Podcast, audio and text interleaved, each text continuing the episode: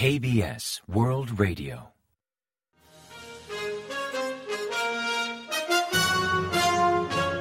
Informativo de KBS World Radio.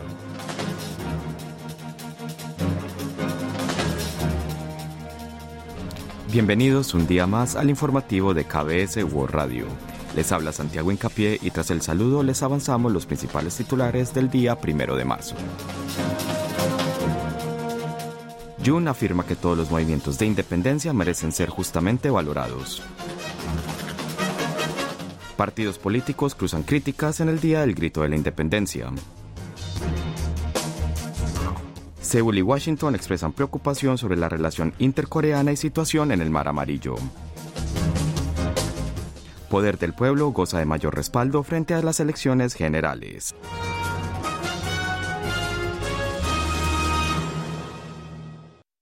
Y tras el avance de titulares les ofrecemos las noticias. El presidente Yoon Suk-yeol resaltó la importancia de valorar todos los movimientos de independencia y de transmitir correctamente su historia a generaciones futuras. Durante el 105 aniversario del Día del Grito de la Independencia, celebrado el viernes en el memorial de Yu Hwan-son, Jun subrayó la relevancia de las diversas formas de lucha por la independencia que surgieron a partir del movimiento del 1 de marzo, tanto dentro como fuera del país. Jun mencionó los movimientos de independencia armados, diplomáticos y culturales, enfatizando que la historia no pertenece a nadie en exclusiva y que todos los ciudadanos deben sentir orgullo por el pasado del país. Además, indicó que la Declaración de Independencia de 1919 pedía a Japón reconocer que la independencia de Corea sería beneficiosa para ambos países, invitándolos a construir un nuevo mundo basado en la cooperación y empatía mutuas. Jun evaluó que Corea del Sur y Japón están progresando juntos hacia ese nuevo mundo, dejando atrás un pasado doloroso y fortaleciendo su cooperación en seguridad ante las amenazas de Corea del Norte. Respecto al régimen norcoreano, Jun criticó su hostilidad hacia Corea del Sur y sostuvo que promover la libertad y los derechos humanos es el camino hacia la reunificación.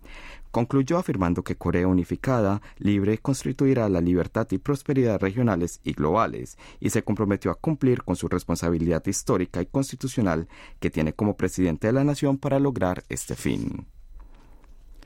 El viernes primero de marzo, en el 105 aniversario del Día del Grito de la Independencia, tanto el partido gobernante como la oposición expresaron su deseo de honrar el espíritu noble de los mártires de la nación, aunque no dejaron de intercambiar críticas.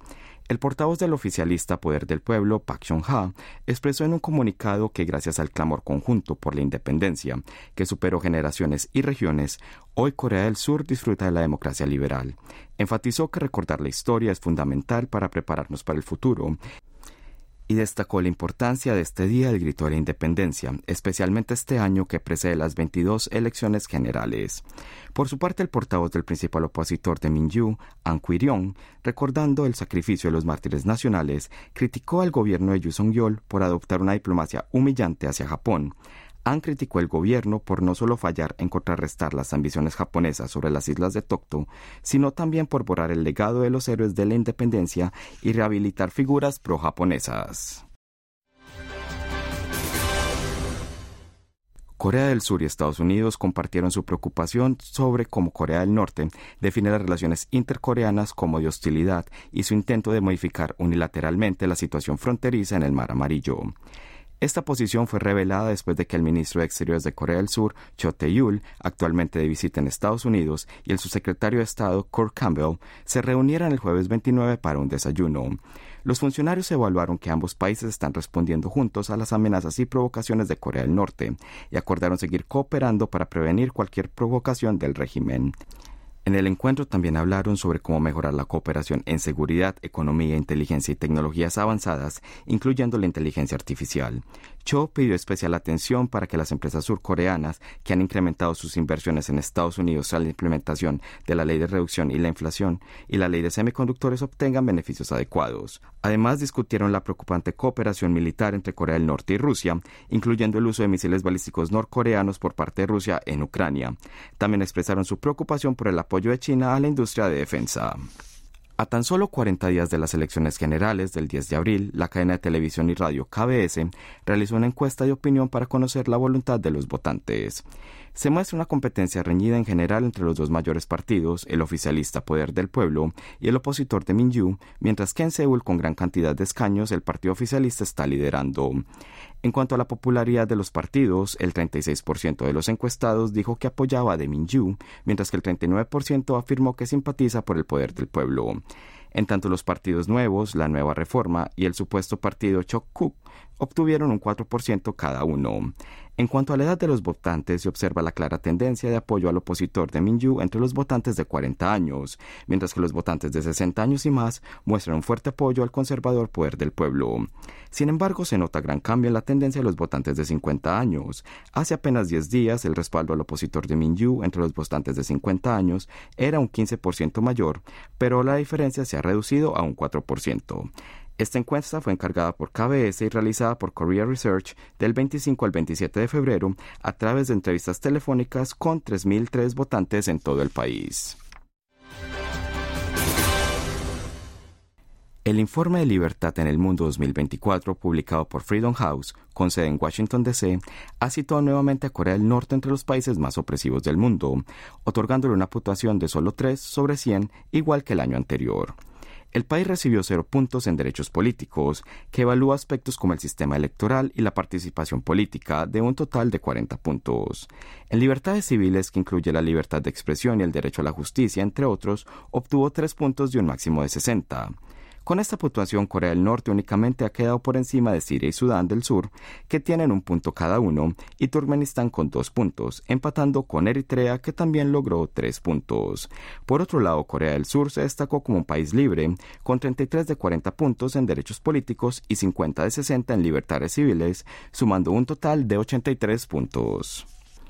El Ministerio de Comercio, Industria y Energía informó que en febrero las exportaciones del país crecieron un 4,8% respecto al año anterior, manteniendo la tendencia positiva por quinto mes consecutivo.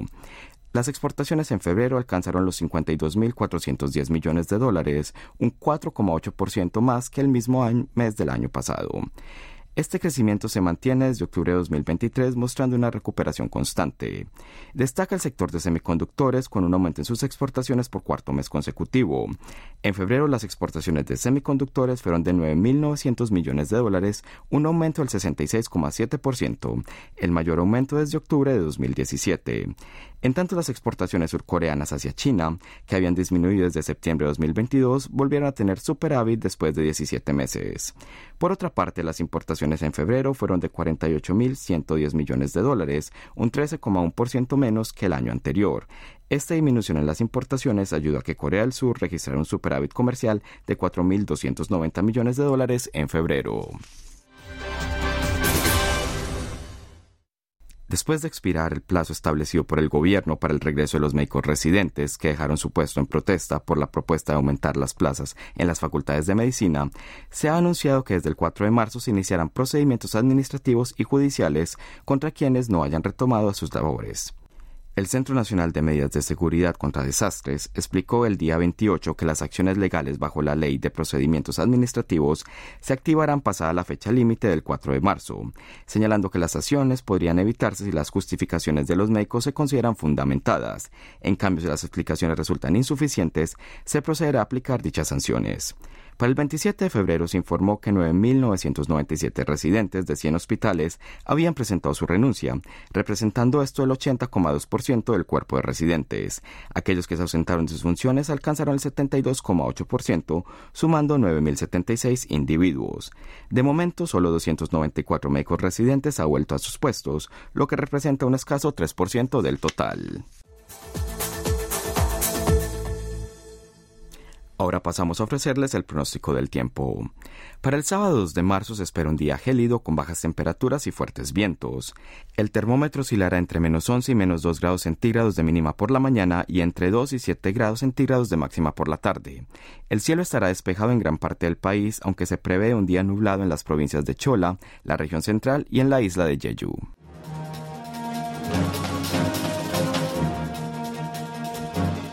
Hasta aquí el informativo de hoy. Gracias por acompañarnos y sigan en la sintonía de KBS World Radio.